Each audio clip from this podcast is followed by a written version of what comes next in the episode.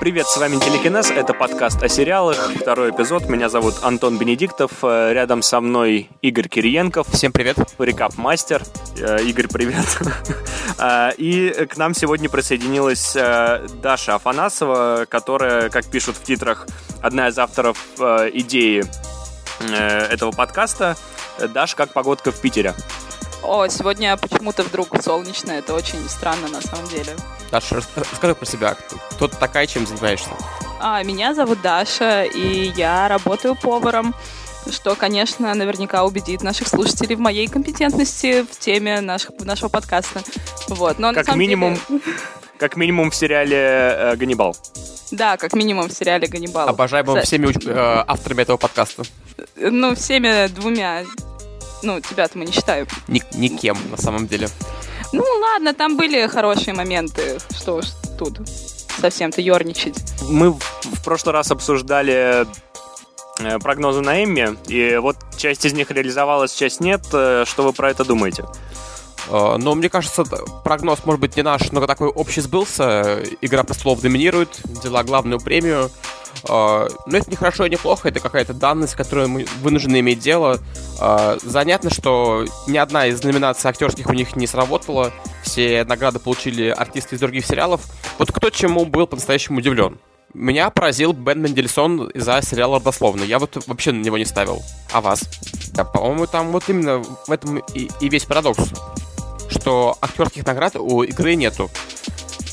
Ну, это, в принципе, не особо удивительно, на самом деле, потому что... Ну, ладно, я ничего не буду говорить по этому поводу, потому что я не люблю этот сериал, вот, поэтому я лучше просто промолчу. Ну, ну там же было классное то, что, ну, вы обсуждали в прошлый раз э, очень классного Оливера, который ведет э, типа Late Night Show. Да, он выиграл. Что... Это здорово. Вот это, это прикольно, это прикольно. Я не очень на это делался, но он победил. А что касается мини-сериалов, то тут тоже такая немножко сложилась ситуация монополистическая. Все награды забрал себе сериал э, «Американская история преступлений». Ну, собственно говоря, там Сара Полсон, которая я этому рада. Вот. Конечно. Она, она прелесть и конфетка, поэтому почему бы нет? Да, но еще из неожиданности это то, что Рами Малик получил э, за лучшую мужскую роль. Э, а ты думал, драме. что получит Спейси? Потому что я, честно говоря, к этому был морально готов, что он свой путь продолжит. Да, у него есть глобус, э, как, и, собственно, и у мистера Робота. И, в принципе, тут я не особо удивлен.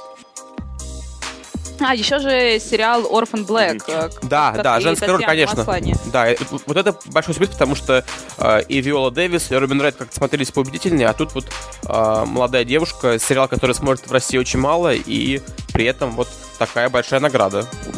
Ну, я очень осознанно, знаете, не смотрю этот сериал, то есть я на него натыкаюсь везде, понятное дело, и очень давно уже, там, как, как она начала выходить, я уже даже не помню.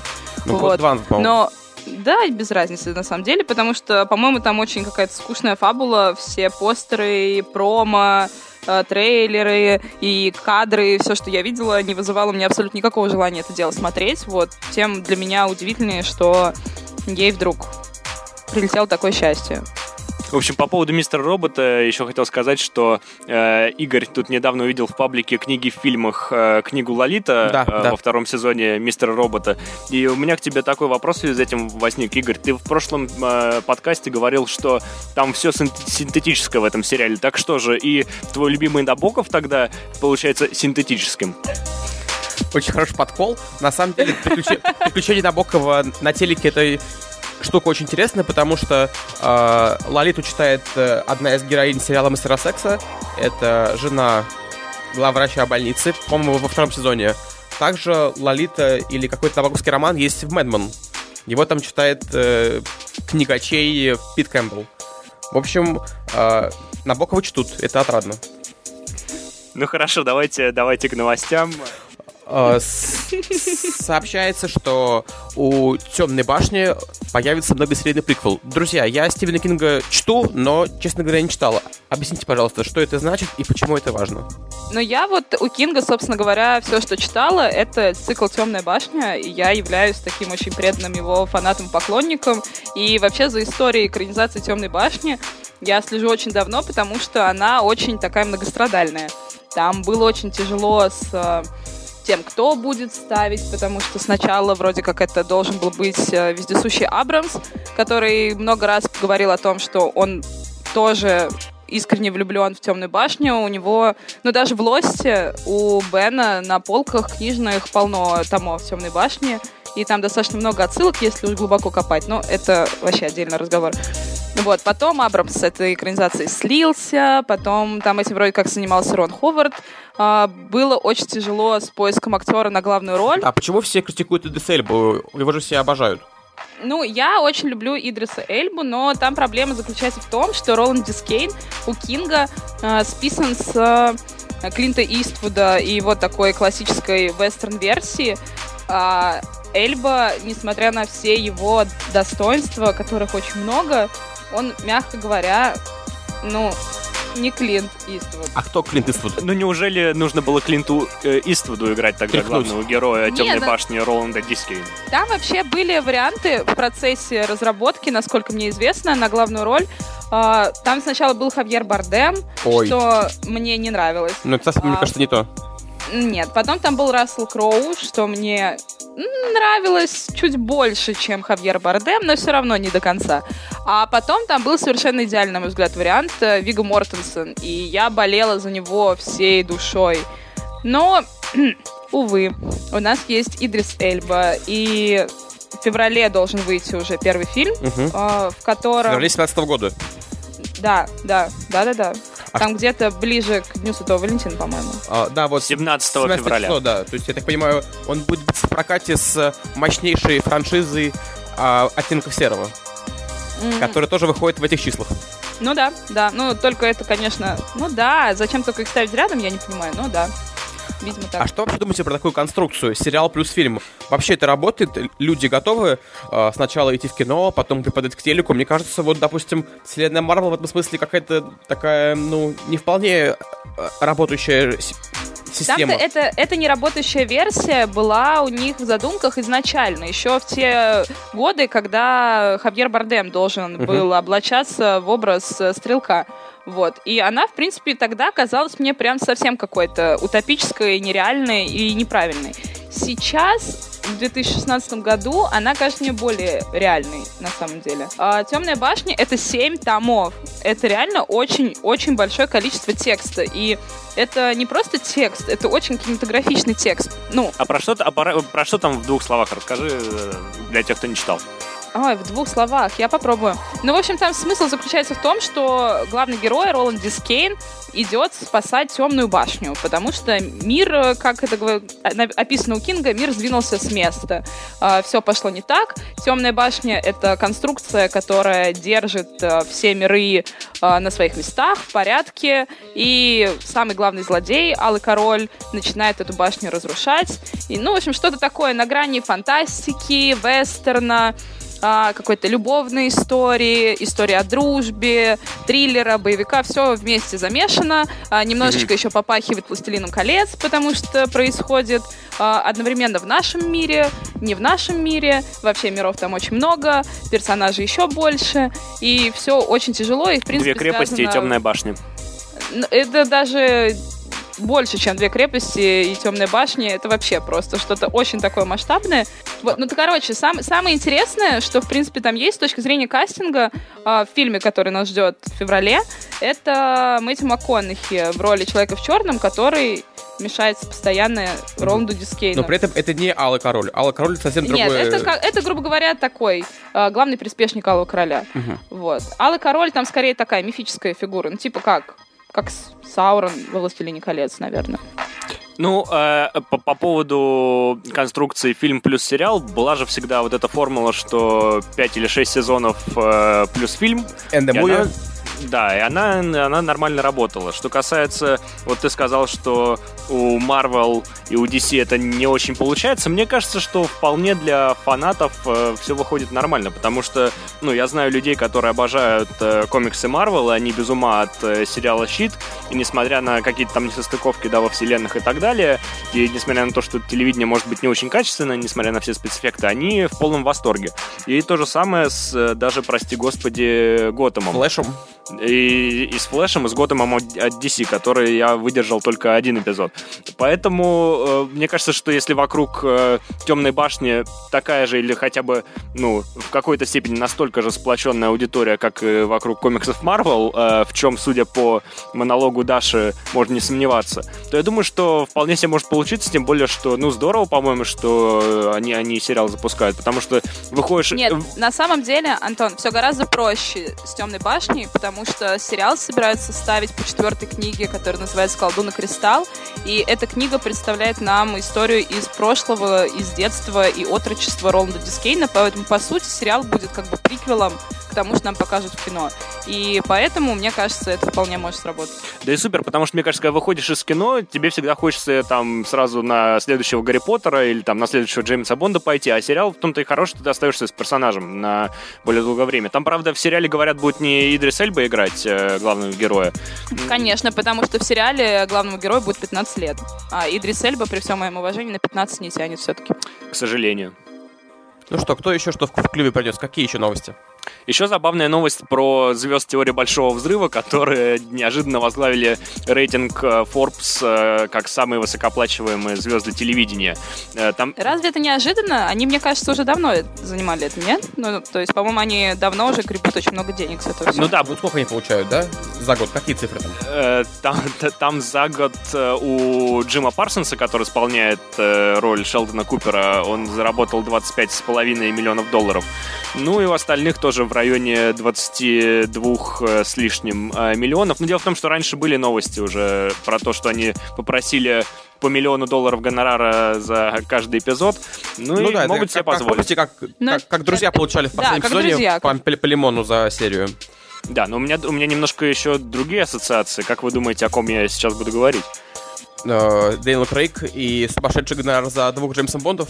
А вот и нет. Конечно же, Хью Лори, который получал за серию Хаоса, который получал за серию Хаоса по 700 э, по 700 тысяч, э, как минимум, и обеспечил себе вполне безбедную старость тем, чтобы... Я бы, конечно, сейчас очень хотела прокомментировать то, что и этот э, тобой обозначенный доход Хью Лори и доход звезд сериала «Теория большого взрыва» не совсем, конечно, оправданы, но я думаю, что ты меня побьешь за это и отключишь меня из диалога. Не, оправданы в том смысле, делать. что звезды сериала «Теория большого взрыва» получают по миллиону долларов, а Хью Лори получал всего 700 э, тысяч. И, конечно, э, конечно, это... и, именно это я имела в виду, конечно, именно это я имела в виду.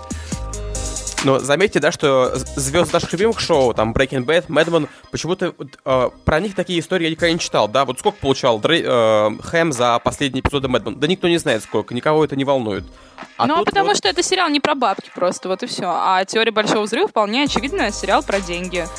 Да мне кажется, можно и большие деньги получать, и хорошо играть. И не будем уж совсем их э, журить за это. Ну, просто забавно немножко, мне кажется. Забавно. Да нет, ну как бы про проблема ведь теория Большого Взрыва не в актерах, а просто в том, что там уже как бы написано все не так весело и задорно, как было когда-то в начале. Э, просто вселенная, вселенная расширяется, и э, температура падает, понимаете, о чем я? А энтропия растет. А кто, кто там еще в списке? Forbes э, рядом с ними стоит. Есть какие-то э, новости? Uh, ну, э, там Тай Берел из американской семейки, Дэвид Духовный за возвращение секретных материалов и Кевин Спейси, между прочим, за карточный домик. А вот вы говорите, что uh, из наших любимых сериалов никого там быть не может. Вот. А, Они все в первой десятке. Есть есть такой очень-очень тонкий заход. А, в этом списке еще есть Марк Хармон из сериала «Морская полиция», а в сериале «Теория большого взрыва» была серия, в которой Пенни а, снималась в одной из серий «Морской полиции», и у нее была сцена в баре с Марком Хармоном, которую вырезали, из чего она очень расстроилась. Потрясающе. Как все красиво закольцевалось. Мне кажется, Такие... это доказывает, что иллюминати стоят за э, производством американских сериалов. Естественно. Дашочек, а что тебя потрясло за неделю? а, меня потрясло за неделю. Ну, я видела очень смешную новость про то, что а, звезды сериала Supernatural заявили, что они готовы сниматься в этом сериале до тех пор, пока шоу будет идти, пока люди будут его смотреть. А, три, неважно, будет это 300 эпизодов, 400 или 1000. В общем, а какой сейчас до самого сезон? конца. Я понятия не имею. Ты в курсе? По-моему, я читал, что 14 сезон, если я не ошибаюсь. Но кажется, что он был вообще всегда и, и, и будет всегда этот сериал. Я, если честно, не видел ни одного эпизода целиком. Я но... видел один, это было не очень. Но когда ты включаешь там какой-нибудь СТС, там, приходя из школы, да, это, он, он, он всегда был там. Конечно. И почему-то я никогда не попадала на него, когда приходила из школы. Он всегда существовал где-то абсолютно на периферии моего мира. И тебя не будоражили ни э, Эклс, ни Подалеки. Ты не герой твоих грез. Нет, в те моменты, когда меня должны были будоражить Эклс и Подалеки, меня будоражил в основном Новин Эндрюс, честно говоря. А еще забавно, что, ну, казалось бы, это такой молодежный сериал, но у меня есть несколько знакомых женщин в возрасте, которые просто большие-большие фанатки тоже. Да ладно, это, по-моему, не молодежный сериал, это сериал просто про красивых мужиков, которые неважно чем занимаются на экране, нет? С одной стороны, не важно, с другой стороны, как раз очень важно. Но, кстати, про красивых мужиков, которые непонятно чем э, занимаются в кадре, э, последняя новость э, за эту неделю. Появились слухи о российском ремейке Касла. И... и и Боль моей души. И Касла будет исполнять Алексей Чумаков. Е! Мое сердце разбито. Uh, вот. Uh, Даш, uh, расскажи, про что сериал Касл в двух словах для, для тех, кто не смотрел. Ну, Касл — это прекрасный процедурал канала ABC, в котором есть, значит, Нейтан Филли, он замечательный, чудесный в роли автора детективов Ричарда Касла, который начинает сотрудничать с очень красивой женщиной-детективом Кейт Беккет, и помогать ей в расследовании разных э, интересных нью-йоркских убийств. Собственно говоря, вот 8 сезонов они примерно этим занимаются, попутно влюбляются в друг друга, ну и всякое такое. Я обожаю этот сериал, вот, но я, справедливости ради, я обожаю где-то первые его сезонов 5, а потом там все стало не очень хорошо но на Филиона всегда приятно посмотреть. Поэтому. А, значит, а в российской версии э, Филион э, превратится в Александра Барса э, вместо Касла. Э, играть так. его будет Алексей Чумаков, э, автор таких хитов, как «Необыкновенная». И э, фабула примерно такая же. Там, значит, этот Александр Барс — это автор э, детективов, э, которого привлекает ГУВД для поимки маньяка. Его подругу и начальницу, собственно, из этого ГУВД будет играть некая Марина Королева, которой Э, а, нет, подождите. Марина Королева это персонаж. Нет, ее будет играть Анна Снаткина. Э, Анна Снаткина меня устраивает, например. Это которая из «Две судьбы», да, кажется, был такой сериал? Э? Слушай, было столько сериалов с Анной Снаткиной. Там был еще какой-то Татьянин день, по-моему. Возможно. Мы смотрели его с мамой, бабушкой и моей лучшей подругой Олей. Это было очень давно. Ну и поскольку э, ГУВД нас подводит э, медленно к нашей э, теме выпуска, и Игорь, озвучи, пожалуйста, о чем мы, о, о чем мы сегодня будем э, говорить. Сегодня мы пытаемся поговорить про новое криминальное ТВ, которое сейчас э, набирает обороты. Нам стало интересно, э, почему э, кинематографистов и телевизионщиков влечет к э, теме True Crime, э, что это значит, и чем объясняется вот актуализация старых, допустим, криминальных историй. Например, самый шумный сериал этого года — это «Американская история преступлений», которая строится вокруг э, дела О. Джей Симпсона, гремевшего в Америке 20 лет назад. А мы собрали несколько других шоу, вышедших в последнее время, и пытаемся как-то их привести к какому-то общему знаменателю. Да, ну... Начнем с, как, с какого?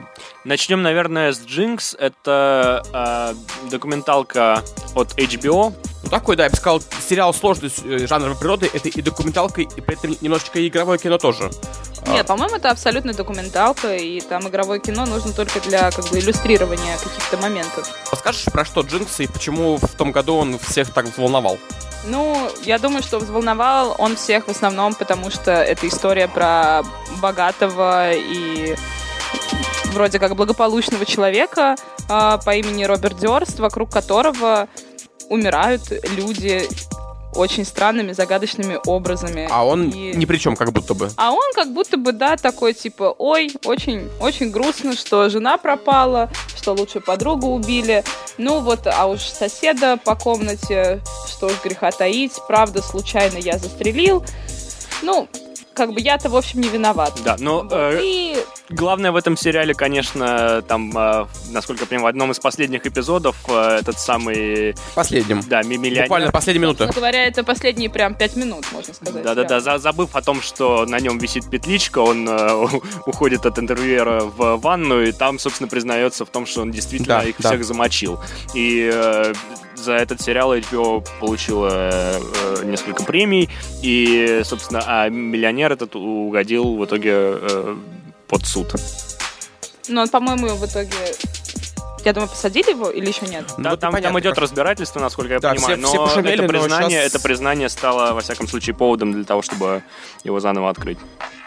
Честно говоря, вот все то время, что я смотрела этот сериал, мне ужасно хотелось увидеть реакцию режиссера на то, что вот эта запись в итоге получится с его признанием. Я прям мечтала увидеть, как он сидит, прослушивает записи с микрофона этого Дёрста, и Дёрст произносит то, что типа, вот зачем же я их всех убил, и он такой типа, о, черт, он это сказал. Ну, ладно, этого не получилось, но в итоге финал все равно был такой достаточно... Мощный. Что мощный, да. Очень мощный, я согласна. А почему, почему на это интересно смотреть, по-вашему? А, мне кажется, потому что тут у нас такое какое-то двойное повествование, да, был э, старый фильм с Райаном Гослингом и Кирстен Данст «Все самое лучшее», тоже по этой истории.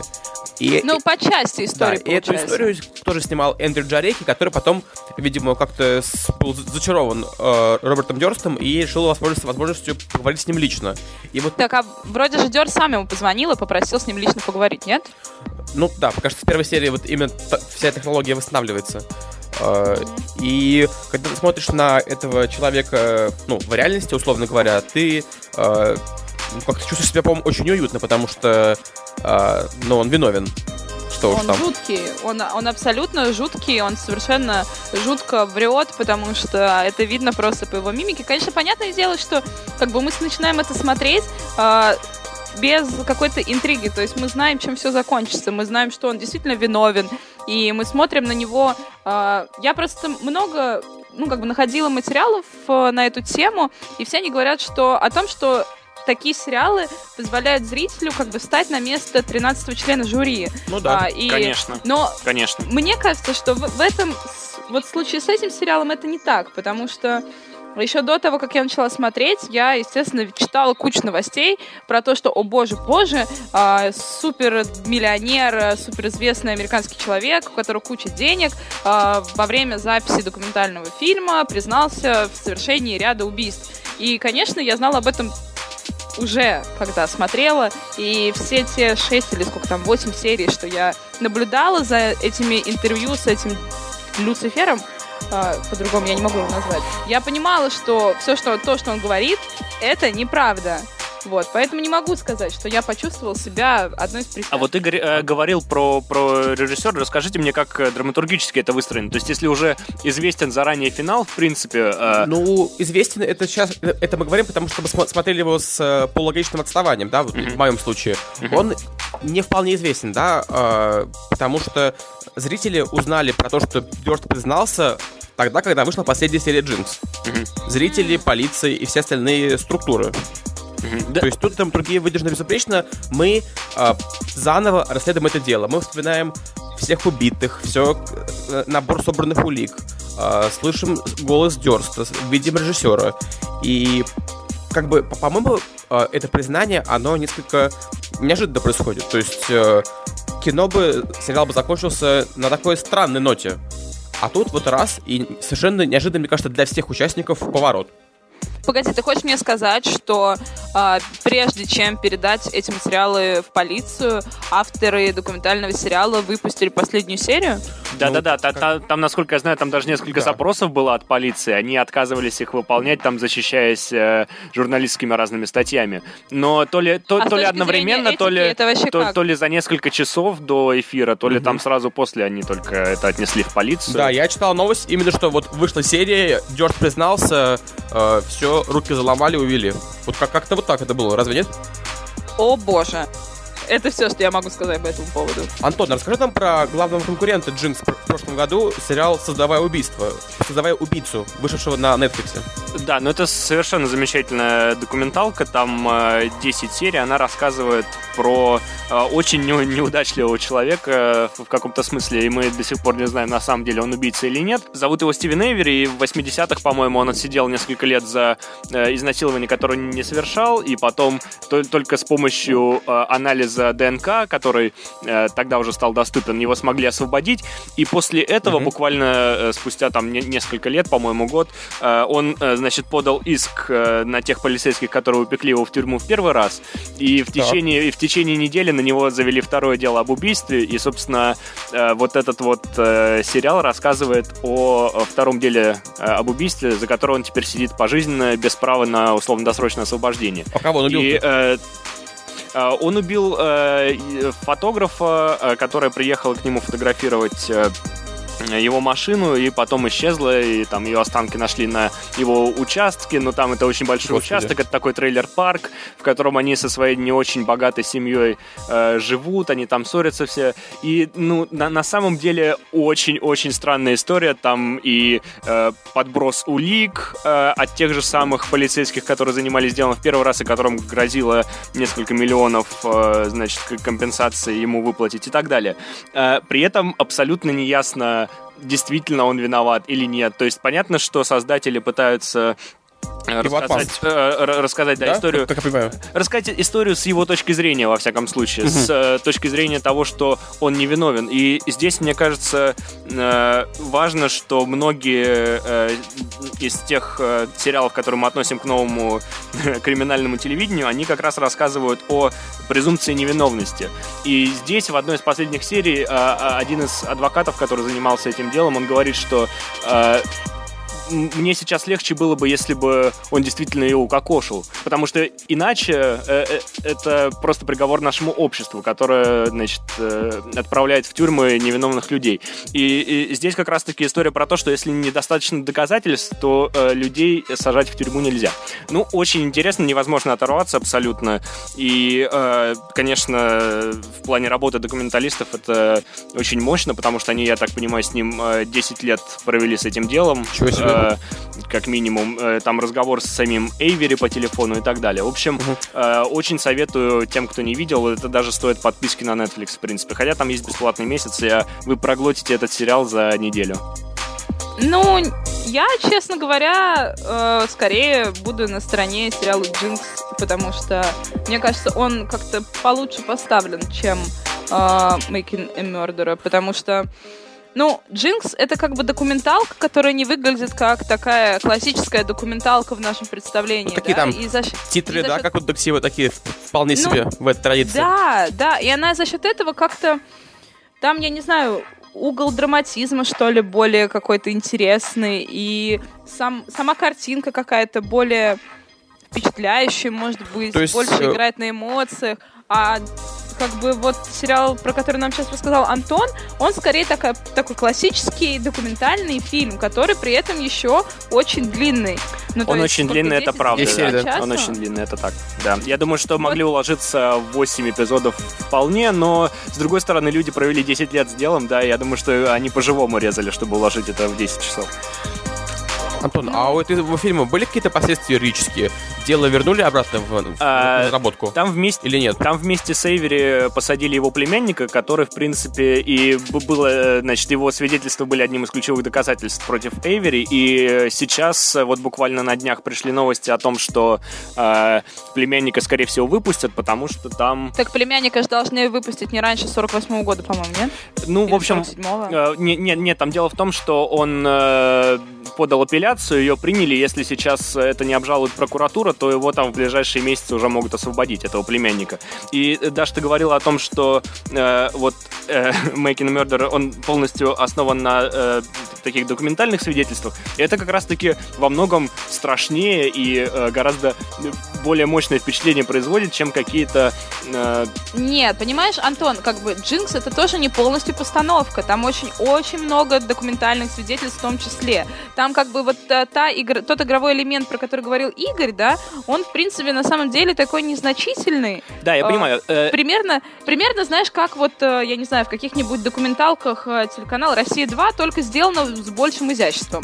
Э, но как бы в таких же гомеопатических дозах. Я просто к тому, что э, вот допрос вот этого племянника, э, из-за которого его сейчас освобождают, собственно, там показан практически целиком. Он очень долгий, э, но там видно, что действительно его детективы уговаривают. И когда ты понимаешь, насколько эта система там прогнившая или неправильная, э, и, и свидетельство у тебя вот прям, прям перед глазами. Ты это гораздо больше чувствуешь, по-моему.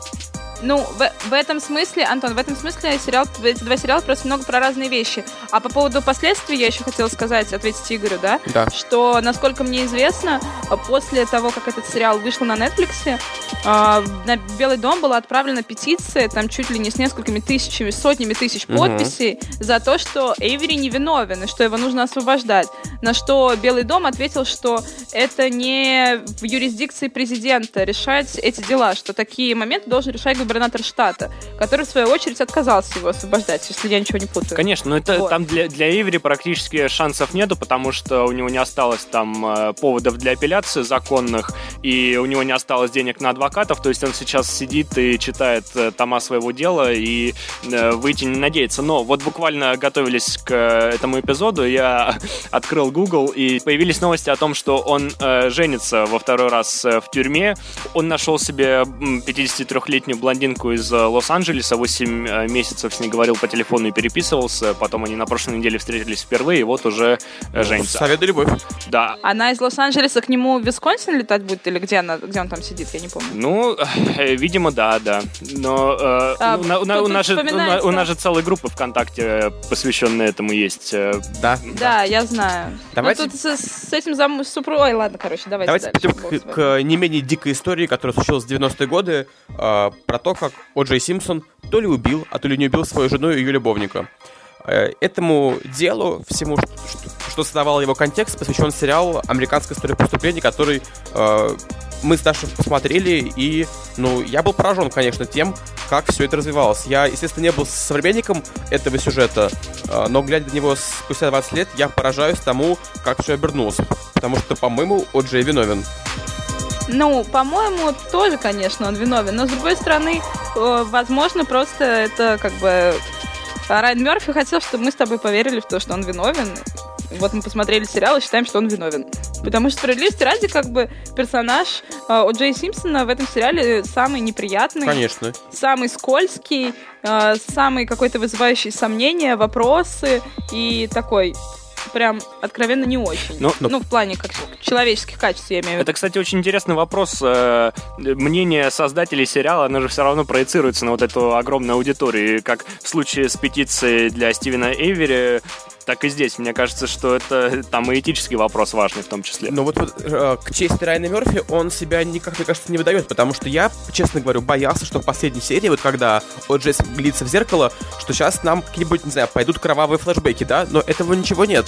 А, то есть... а, я, а, я, а я знаешь, чего ждала в этот момент? Я ждала, что он посмотрит на себя в зеркало и так легонечко, совсем чуть-чуть, одним уголком рта сам себе улыбнется. Ну, что-то такое, да. То есть, что вот будет такой вот промах именно режиссерский, и мы поймем, ради чего все затевалось. Но, как мне кажется, главный сюжет э, э, О Джей Симпсона — это история про то, как один нарратив подменяет другой. То есть... Э, э, убийство Николь и ее любовника проходило на фоне притеснения чернокожего населения полиции Лос-Анджелеса. И адвокаты сыграли, может быть, очень как-то прямолинейно, но при этом умудрились подменить э, вполне частную и понятную историю убийства каким-то более широким, что ли, вот э, сюжетом про притеснение, про угнетение и про совершенно безумную, ну, судя по тому, кто такой Мартин Фюрман и как он вел дела, э, полиции. Да. А, ну вот еще по поводу угнетения и притеснения а, на, а, на одного из прокуроров этого дела, а, Марша Кларк, ее зовут. После того, как сериал начал выходить, там э, появилось какое-то невозможное количество грази в социальных сетях и так далее. Мне кажется, очень милая история про то, что Сара Полсон, э, которая получила mm-hmm. статуэтку Эмми в этом году за то, что, за то, что она значит, исполнила роль этого прокурора Марши Кларк, она выгравировала ее имя на статуэтке и приглашала ее фотографироваться везде. Да, я, я, О, я видел, это такая, я видел фото совместное между ними. А, ну, вообще, конечно, люди себя ведут совершенно по-скотски. Даже, наверное, помню, там, э, когда она покупает себе в супермаркете гигиенические О, боже, приборы. это было ужасно дикость, просто. Да? Просто дикость. Это был такой кошмар. А вот эти вот газеты, которые комментировали ее прическу. Ну, то есть... Э... Да бог с ней с прической, ладно. Прическа это одно, а тампон это совсем другое. А ее, а. ее что, настигли папарацци в этот момент или что? Нет, она, в общем, была в супермаркете и просто покупала какие-то вещи себе домой, да, и в том числе она покупала тампоны, а так как это дело очень-очень активно вообще освещалось там во всех СМИ, показывалось по телеку, в прайм-тайм. Были скетчи, скетчи СНЛ там с Прям, судьей, то есть это правда какое-то да. вот помешательство американское. Да, и, соответственно, естественно, Марш Кларк тоже все знали в лицо, и вот эта сцена, она стоит в супермаркете, приносит корзинку своими товарами на кассу. Мальчик, который сидит на кассе, начинает их пробивать. Пробивая коробку с тампонами, он смотрит на нее и говорит, ну что, типа, у обвинения, кажется, будет непростая неделя, да? И потом с, с клейкой, и как будто бы ничего не было. То есть, э, действительно, э, люди обезумели. И вот скажи, Даша, тебе кто вообще в этой истории как-то ближе всего? Я большой фанат э, Лэнса Ита и того, как он себя по ходу дела вел. То есть это какой-то образец достоинства и сдержанности. А, если говорить про персонажи, которые мне лично как бы вот максимально приятны в этом сериале показались, это, конечно, Лэнс на первом месте у меня будет, а на втором месте я, наверное, расположу самый непопулярный вариант. Да, да, я чувствую, а, какой уже даже. Да, это будет uh, Роберт Кардашьян. А, в очень странном исполнении Дэвида Швимера. Мне кажется, прекрасном, мне кажется, прекрасном исполнении это не сказ, Дэвида и это какая-то совершенно анимичная манера игры. Я злился, когда он был в кадре, а Даша, кажется, думает иначе. Мне прям отрадно было смотреть на него, честное слово. Вот каждый раз... Я, во-первых, считаю, что его было как слишком мало, честно ага. говоря. Вот, мне кажется, можно было бы побольше. Но мне вот было очень приятно смотреть. Прям вот очень приятно. По поводу манеры игры, все, все, ну, многие ругают этот сериал, в том числе Джона Траволту, э, который там тоже играет. Он очень странный, он, он очень смешной, по-моему. То есть он играет какую-то такую застывшую мумию, но в какой-то момент ты понимаешь, что и это тоже прикольно. То есть он так как-то голову задрал, э, мимика нулевая, но он по-своему магнетизирует. То есть Траволта хорош. Я рад, что он вернулся. Он, конечно, себе сделал совершенно дикую, по-моему, пластику, но пусть будет. Да, Трав Траволта выглядит жутко, что греха таить. Как бы в этом сериале он тоже э, представляет собой что-то такое на грани между очень смешным и очень жутким. Да. Вот. И его постоянно швыряет то туда, то сюда, то туда, то сюда. Но опять же, вот как бы идея с перчаткой пришла в голову именно ему, да, как мы помним, когда он ее примерил да. и понял, что это можно разыграть. И, конечно, великая сцена в лифте, я не устану напоминать, когда он нападает на главного адвоката Джонни Кокрейна. Это очень смешно сделано, друзья. Не пожалейте, дождитесь девятой серии, вы получите уйму удовольствия. Дождитесь девятой серии. У меня, у меня, у меня еще такой вопрос по поводу стыка реалити, да, то есть э, реальных событий и телешоу. Вот э, Георгий Бергер недавно сказал, что сам процесс вот этот, он был превращен в такое плохое телешоу, и поэтому да. создатели да. сериала, они специально делают такой Конечно. странный монтаж это в стиле телевидения 90-х. Это очень, очень да, как бы... Да, там, правда, монтаж там местами очень Монтаж, очень, очень операторы, это, это mm-hmm. шоу, которое, как бы, оно дурновкусное, откровенно, но ты понимаешь, что материал такой же, и что, наверное, снимать это, э, эту историю как-то степенно, так на манер HBO, было бы странно. Это какая-то такая вот броская, глупая, какая-то неуютная история, и то, что она так сделана, это справедливо. Mm-hmm. Ну и вот э, от сериала, который все-таки еще на, на стыке между реальностью и вымыслом, мы переходим к полностью вымышленной истории Night Of, э, прошлой ночью, э, который стал, в принципе, такой сенсацией, я бы сказал, э, этого лета. Все его смотрели, Потому обсуждали. Да, все махнули рукой на HBO, сказали, что вот у вас сейчас кончатся драконы и, и магия, и что вы, с чем вы останетесь все хорошо с HBO, друзья, не переживайте, всех еще переживут. А кто когда переживал вообще за HBO? Ну, я читал... Типа, не, не, не драконами едиными. Я читал Come on. тексты Медузы про то, что у них сумасшедший кризис, э, «Винил» не выстрелил, непонятно, что будет с сериалом э, с Энтони Хопкинсом, и вообще кризис идей, верните Алана Болла. Да ладно, типа сериал с Энтони Хопкинсом все ждут так сильно, я не помню вообще, когда последний раз чего-то все одновременно так сильно ждали, как его. Ну вот, а сериал «Однажды ночью» — это э, сериал про молодого человека с э, восточными корнями, но при этом... Э, амери... Вполне американца. Да, при этом, э, да, по паспорту американца, который э, оказывается на месте убийства однажды ночью, и все восемь серий потом пытается оправдаться после этого. Но у меня к этому сериалу, как только я начала его смотреть, первой моей большой претензией был хронометраж. Come on! 75 минут пилотной серии. Я как бы 75 минут, серьезно?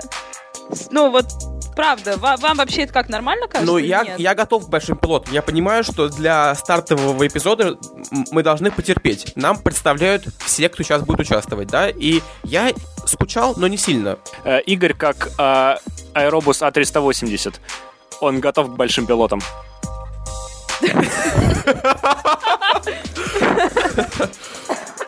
Давай, Даш, тебя тут перебили. Нет, Скажи. ну я просто хотела сказать вообще в целом про хронометраж, да.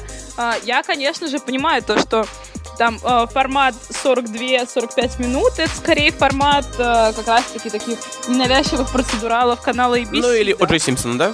Ну, да, или вот, да, но, по-моему, это абсолютно нормально. То есть, как бы, почему нельзя делать это чуть покороче? Там, ну, краткая сестра таланта. Мне, мне, мне в плане пилота Night Off мне показалось, что это вполне себе такой хороший фильм. У меня скорее претензии были к тому, что э, пилот обещал такое же напряжение на протяжении всего сериала, а потом со второй где-то по четвертую или даже по пятую серию не происходит ровным счетом ничего. И очень многие э, жаловались в Фейсбуке, я у себя в ленте видел, что это просто скучный сериал. Но при этом я вот, например, не смог оторваться. Я его ругал, говорил, что скучно и невозможно смотреть, и где же наконец действие, и почему я должен терпеть вот вот этот Orange is the New Black, э, фактически, про, про тюремные истории, да, там какие-то. Ну, такая, да, а, очень... А, а, а потом, нет, а, это, а потом это, это, это все абсолютно сериал. складывается в последних эпизодах, и тебя там настолько трясет, и, как сказал Игорь, ты настолько чешешься вместе э, с героем Джона Тортура, что пробирает, пробирает. Не знаю, я вот ни секунды не чесалась и не скучала во время просмотра этого сериала, то есть как ни то, ни другое. А, скучный сериал я посмотрела из пилот его сегодня, перед тем, как начать с вами записывать этот выпуск. Это был пилот сериала American Crime. Вот это было скучно, по-настоящему. Вот прям искренне скучно. А у Найтов все, по-моему, в порядке. У него на протяжении всех этих его там пяти с половиной серий все достаточно ровно, на мой взгляд. Абсолютно. И самое главное, а, мы обсуждали это с Игорем достаточно долго, вот, потому что мы немножечко расходимся во мнениях касательно вообще происходящего ну, да. в этом сериале, потому что я считаю, что это сериал не про людей. Я считаю, что это сериал непосредственно про расследование. Конечно, это сериал про процедуру. Они очень внимательно, да, они, они говорят абсолютно. о каждой детали расследования. Да, дотошно. И мне вот это как раз-таки нравится интересно, потому что это как раз-таки я рассматриваю это как новый виток в вообще жанре типа сериалов про преступления, какого бы ты ни было рода. Абсолютно, конечно. и сериал сконцентрированный на, на расследовании непосредственно. Да, и, и, ну... и, и если можно, э, во-первых, мы сейчас э, уйдем в спойлеры, поэтому если вы хотите сами познакомиться с сериалом «Однажды ночью», э, можете на этом выключать. Значит, я, я хотел сказать, что очень здорово, что они в сериале следят за этой историей ровно до того момента, как оправдывают Риза Ахмеда. Да, потому что я дико боялся, Ой, что сейчас есть, вот начнется... Э, на, Наза Хана, которого на, играет. Наза Хана, да. да. Потому что я боялся, что когда, помните, приходит э, прокурор к боксу и говорит, ну что, давай найдем настоящего убийцу, я боялся, что сейчас будет в стиле де- девушки с дракон, да, когда Рунимара после э, расследования еще там есть, по-моему, 15 минут, как она уже наказывает настоящих виновников дела. Вот я, я, я совсем этого аппендикса не хотел и рад, что мы закончили там и закончили. Э, ну, потому что мы начали, мы начали абсолютно в тот момент, когда а, началось а, как бы, грубо говоря, преступление, да? Это сериал, в котором абсолютно четко есть зачин произошедшего, есть то, что случилось, и есть расследование того, что случилось абсолютно со всех сторон. Да, стопроцентная концентрация на одной истории. Следователя, адвоката, семьи обвиняемого, семьи жертвы, и как бы вот это очень-очень здорово, то, что как бы главный, главный герой этого сериала это не этот прекрасный арабский мальчик. А Молох. И не, и не адвокат с, с эмфиземой. Это просто как бы вот преступление, его расследование. Но вы знаете, это я не, здорово. не меньше удовольствия от вот такого социального комментария о том, как, какие реально жернова, даже там, возможно, одной из самых свободных стран мира э, существует. Я с удовольствием смотрел за развитием героев мне показалось очень интересным, что из тюрьмы выходит не такой же э, умненький мальчик, а, ну, в принципе, человек с разрушенной судьбой, да, который курит крэк, и, честно говоря, я не знаю, что он будет делать, делать дальше. Меня... Да, ты знаешь, что он будет делать дальше. Дальше он вернется обратно к Кенту Уильямсу в тюрягу. Все будет у него в порядке. Конечно, и а, адвокат э, Джек Стоун, э, который казался таким добрым дядюшкой все время, несмотря на свои методы, э, в последних сериях он тоже оказывается таким морально, я бы сказал, не очень стабильным, да, и там предает и тоже рушит судьбы только ради того, чтобы своего клиента вытащить. Вот. Ну, как бы, вот, знаете, вот для меня вот все вот эти персонажи, они скорее какие-то, знаете, такие являются собой собирательные образы, грубо говоря, такой типичный адвокат, э, ну, своего рода, да, своей, своей категории, там, типичный прокурор, типичный обвиняемый, который был нормальным, хорошим парнем, а потом попал в тюрьму, и там все понятно, что с ним дальше произошло, да. Даже персонаж Фредди такой типичный зэк. Вот. И поэтому мне кажется, что вот это вот все то, что веселье, про которое вы сейчас говорите, а, что вам было интересно смотреть за развитием всех персонажей, бла-бла-бла-бла-бла, это скорее как бы абсолютно второстепенное. Ну, то есть это не то, на чем сериал концентрируется. Конечно, мне кажется, что здесь дело в том, что мы упоминали сегодня уже, что зритель оказывается в ситуации 13-го присяжного. И это как раз сериал про это, мне кажется. Тебе э, выдают э, абсолютно все улики, всю процедуру тебе очень скучно рассказывают, как, в принципе, на суде, которые обычно идут несколько недель, и присяжные вынуждены выслуживать Месяцев. технические э, детали расследования. И здесь очень, мне кажется, здорово, что получилось у создателей. Это то, что э, где-то к пятому эпизоду ты начинаешь сомневаться в том, что Назир действительно не совершал этого убийства. И, а уж и... когда он садится отвечать перед присяжными, то как бы, ну, он ведет себя очень странно. Это, конечно, сумасшедшая ошибка защиты его вот э, вызвать в качестве свидетеля. Да. Я ни на секунду в нем не сомневалась. А, а, а мне кажется, здесь, ну, та, там абсолютно невозможно ответить, сделано э, это или нет, потому что он мог вполне себе это в наркотическом угаре случайно как-то провернуть. Ну, но здесь... Я уверена, что нет. В сериале есть ответ, нет. что это не он сделал, мне кажется, разве нет? Ну, типа, нет. Он, он, он совершенно не убийца. Ну, типа, come on. А нет. Там, там есть у него все равно темная сторона, мне кажется, но это вот опять-таки... Конечно, это, есть. это опять-таки история, всех нас. история про презумпцию невиновности. И вот эти несколько высказываний мощных, о которых мы сегодня говорили, мне кажется, они все э, про это, про то, что нельзя просто на человека на скамье подсудимых смотреть э, как на стопроцентного убийцу, пока он не осужден, э, он не виновен.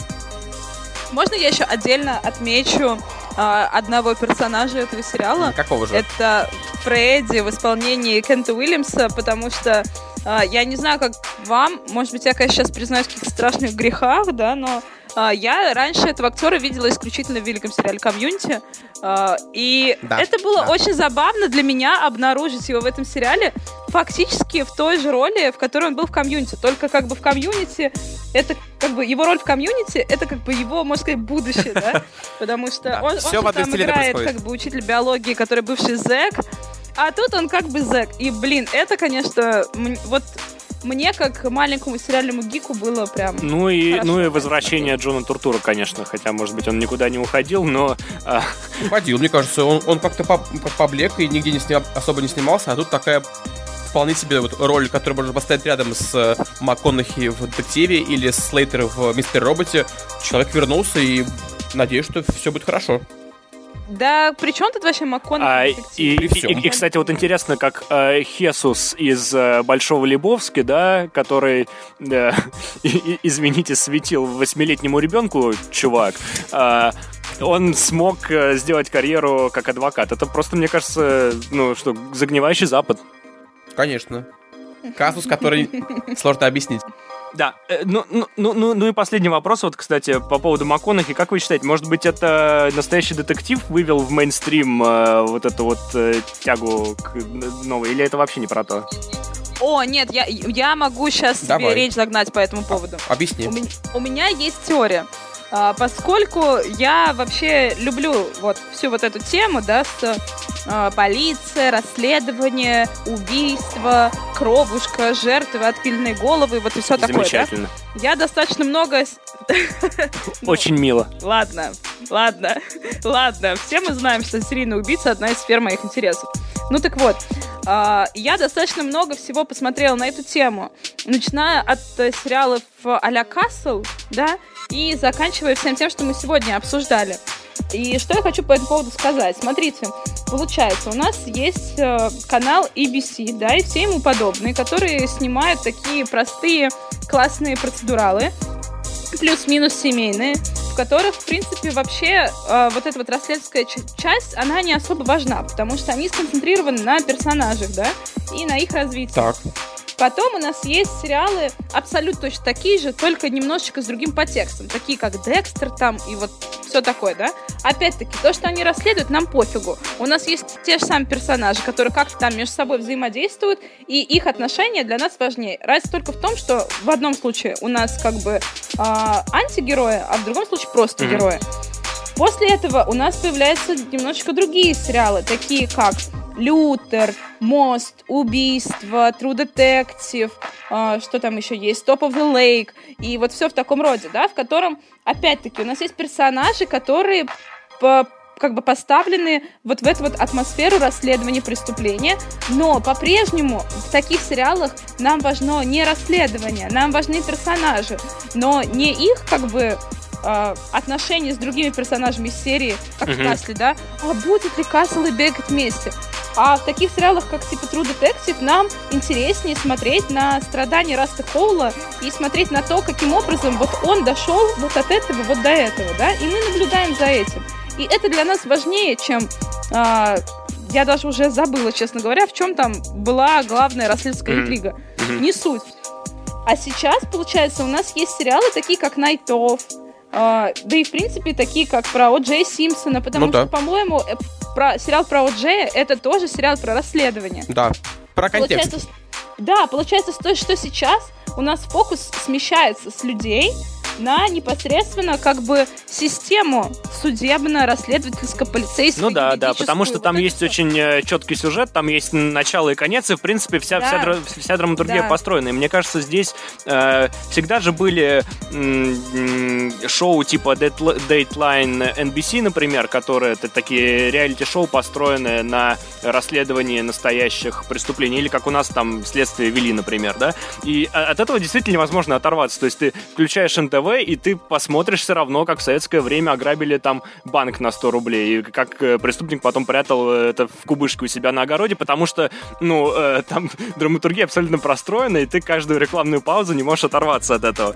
Э, а здесь, мне кажется, вот эти сериалы вышли в мейнстрим и сделали такой дедлайн NBC или следствие вели для интеллектуалов, э, и теперь это не стыдно смотреть, и не стыдно в этом признаваться. Абсолютно. Ну, так это, же, это интересная тенденция развития просто этого жанра, по-моему. Ну, такая достойная, я бы сказала. Конечно. Ну, на этом мы будем э, закругляться. Спасибо, что слушали нас. Спасибо вам всем. Спасибо, Даша. Ну, пожалуйста. Спасибо Антону. С вами был э, Антон Бенедиктов. Повар э, Дарья Афанасова с интересом э, к серийным убийцам и э, рекап-мастер Игорь Кириенков. Э, услышимся на следующей неделе. Э, ставьте нам классы в iTunes. Уже у нас 6 рейтингов по 5 звезд. Э, мы классные. Услышимся. Всего доброго. Спасибо.